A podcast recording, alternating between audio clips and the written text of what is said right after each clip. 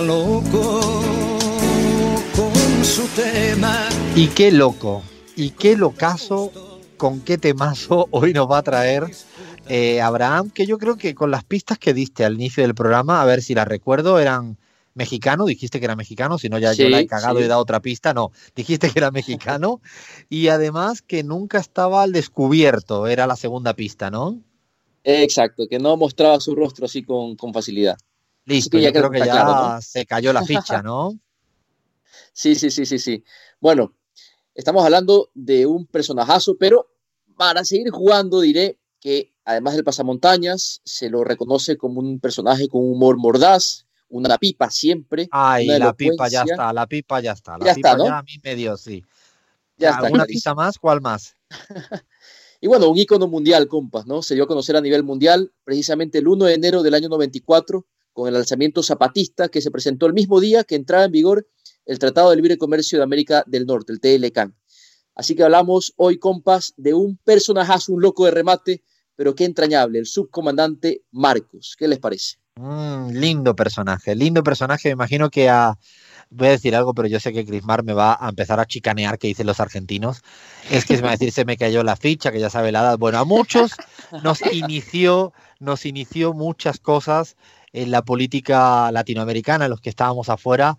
Estábamos muy atentos a lo que ocurría en esas selva lacandona en toda la zona de Chiapas desde todas las declaraciones que el subcomandante Marco y el Ejército Zapatista de Liberación Nacional nos trajo. ¿Sí?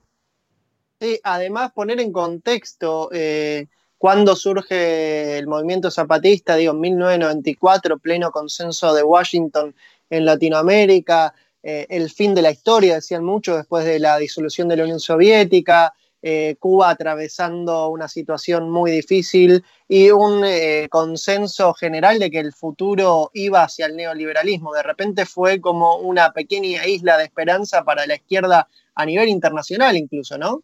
Tiene mucha responsabilidad, yo creo, en todo lo que ocurrió luego. Seguramente como todo proceso político y no es el momento, pero sí se va enriqueciendo con el tiempo y el zapatismo lanzó sus semillas y luego vino la década del siglo XXI. Pero bueno, vámonos al personaje de los centrales de este, de este movimiento zapatista. ¿Quién era el subcomandante Marcos? Abraham, cuéntanos. Bueno, lo primero que, con lo que queríamos arrancar para conocer al, hombre detrás de, del pasamontañas, estamos hablando de Rafael Sebastián Guillén Vicente.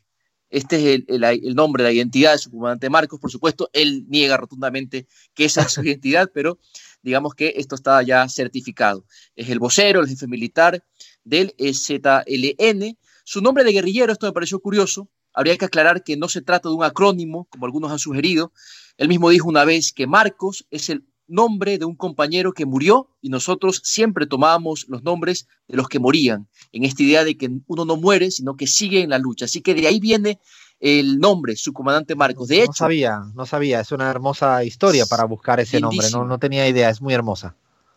De hecho, hace ya algunos años, su comandante Marcos enterró al personaje y se rebautizó como su comandante Galeano, justamente también eh, por este tema, ¿no? Un compañero que estaba llamado a ser su sucesor, falleció y él acogió su nombre para que no muera. Esa fue la, la reflexión de Marcos. Lindísimo. Pero bueno, este nombre de guerrillero eh, se hizo mundialmente famoso. En el 2014 decretó su propia muerte, el episodio que les comentaba, se hizo llamar su comandante Galeano o insurgente Galeano. Y bueno, vamos ahora sí, compas, con los datos más curiosos. Rafael Sebastián Guillén Vicente nació en el año 57 en Tampico, en Tamaulipas, en el seno de una familia dedicada a la venta de muebles. Imaginan, a la venta de muebles. Su hermana Paloma ha sido diputada federal por el Partido Revolucionario Institucional, compas. ¿Qué tal este dato? Hermana del PRI. Qué perlita. Qué perlita esta. ¿Quién no tiene, quién no tiene un familiar en el PRI en México en esa etapa, no? es cierto, Y bueno, no ha sido cualquier personaje, ¿no? Porque la hermana Paloma fue subsecretaria de Migración en la Secretaría de Gobernación durante la presidencia de Enrique Peña Nieto. Imaginen tremenda ironía. Pero bueno, cuando el sub daba clases, sus alumnos le pusieron un sobrenombre que pensaban describía bien el carácter de su profesor. No sé, Alfredo, si tú, que viviste en México, puedes traducirme esto. Yo realmente lo busqué, pero no sé qué carajo significa. Le decían Cachumbambé. Vaya usted a saber qué significa. Madre mía, pero yo no lo escuché después de un año entero viviendo en Oaxaca, que además está relativamente cerca de donde es el sub, bueno, de la zona de operaciones, mejor dicho, del, del sub Claro. Chiapas. La verdad que nunca escuché la palabra cachumbambe. Uy, uy, uy, ya me estoy liando. Le pido a, a oyentes argentinos, mexicanos que nos ayuden, por favor, porque no tenemos ni idea de lo que acabamos de decir, ¿no, Abraham? Vamos a pedirle a la audiencia mexicana que nos oriente. Cachumbambe. Pero bueno, el sub terminó la licenciatura de Filosofía y Letras en la Universidad Autónoma de México, en la UNAM, y dio clases en la Universidad Autónoma Metropolitana. Eh, un tipo dedicado a la academia antes de su etapa como insurgente. Pero vamos con los datos menos conocidos, compas. Su estancia en España. Yo encontré realmente datos desopilantes, increíbles. Me encantaría leer una novela dedicada a describir con bastante prolijidad cada uno de estos episodios. He seleccionado unos cuantos, vamos a ver si les gusta. Durante una breve estancia vivió en España, no sé si conocían todos estos, seguramente Alfredo tú lo sabías, en Barcelona, vivió en Madrid y también en Sevilla. Lo Sí sabía, sabía, ¿no? sabía, sí sabía porque en algún momento, mm, de hecho, sabía que había pasado por Barcelona, porque la izquierda catalana siempre te contaba estas batallitas de que el sub pasó por allá. Pero bueno, cuando estuve en Barcelona, una anécdota que me encontré, trabajó compas para quedarse como condorito, plop, para atrás, en el corte inglés, en los almacenes del corte inglés. ¿Imaginan? Al submarco en el corte inglés.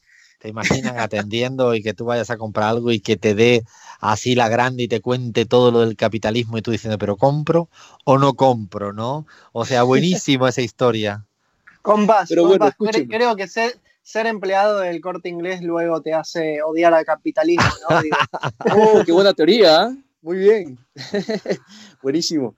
Bueno, trabajó también en una tasca mientras vivió en Madrid y se ganó un tiempo la vida como vendedor ambulante en las Cibeles. Pero vamos con el corte inglés porque esta de verdad no tiene desperdicio esta anécdota. Dijo una vez textual que lo echaron del corte inglés porque vendía más barato de lo que ponían las etiquetas. Y de la tasca también me echaron porque me empeñé en bailar flamenco. Así que era un entusiasta el subcomandante Barco. O sea, lo segundo es que me imagino tan patético bailando flamenco y dicen, andate, andate, andate vía. Lo primero era más entendible. Increíble. Bueno, decía él, ¿no? Cambié las etiquetas de los artículos, lo admitió en una entrevista. Marcos declaró haber regresado de España a América huyendo del dueño del corte inglés que me estaba cobrando lo que había dejado sin pagar. Imagínense ustedes, compas. Confesó había, creado además, una, había creado como una pequeña célula revolucionaria en el corte inglés, ¿no? tal Sí, cual, él, él, él y los clientes prácticamente eran todo lo que. ese fue el germen de todo, el corte inglés. Confesó además ser adicto al embuchado ibérico, compas. Aclaró una Bueno. vez Está bien. ¿Qué tal? buen ¿Qué tal gusto, ese buen embuchadito? gusto, Buen Buen gusto, buen gusto, buen gusto. ¿Qué es el embuchado? ¿Qué es el embuchado ibérico para los argentinos que no lo conocemos? El salchichón, el chorizo, todo lo que al final sale del cerdo y se pone como. todo lo que no come Lean. eh, no, Leandro, Ah, no, ok. no, no sé Embutido, pero- le decimos. Sí, pero no sé para qué carajo te explico yo a ti esto y pierdo tiempo aquí. ¿sabes? No. Por favor, la audiencia, hagamos una campaña anti-lean en esto. No, sé, No. no puedo más. No puedo más, lean con esto. Ya te voy a invitar un, un embutido vegetariano. No, a vos y al, de comand- y al joder, subcomandante. No, por favor, por favor, Lea, no me provoques. Tengo la pata jamón serrano aquí al lado. Uh, qué delicia. Qué linda imagen. Sigamos con Marcos, compas, ¿les parece? Sí, mejor. Aclaró una vez que su pasamontañas, su icónico pasamontañas, es de marca La Migaja, para salir al paso de las versiones tendenciosas que identificaban como Benetton, la marca registrada del tejido de lana negra. Marcos aclaró que está casado hace varios años con Lamar, así se llama su compañera, Lamar, y que su matrimonio se realizó según las leyes de la comunidad Tojo Laval. Sobre el súbito, como se lo llama a un posible hijo de la pareja, el súbito, miren qué bonito, Marcos dijo una vez que le están echando muchas ganas y que se le enseñaría el Padre Nuestro en lengua celsal. ¿Qué tal? Está bueno. Le preguntaron una vez a Submarcos, ¿qué es para ti el amor? Y respondió lo siguiente, en cualquier lugar del mundo, en la selva, la candona, el amor es un sentimiento muy difícil porque es una relación de dos, independientemente de lo que uno considera que es el cariño que se le da a otra persona, tiene que ver mucho con compartir. Y finalmente, compartir significa respetar al otro. Miren qué definición de amor, compas.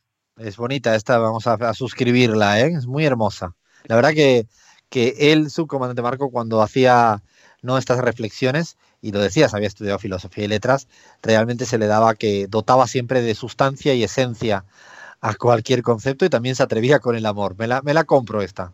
Muy linda.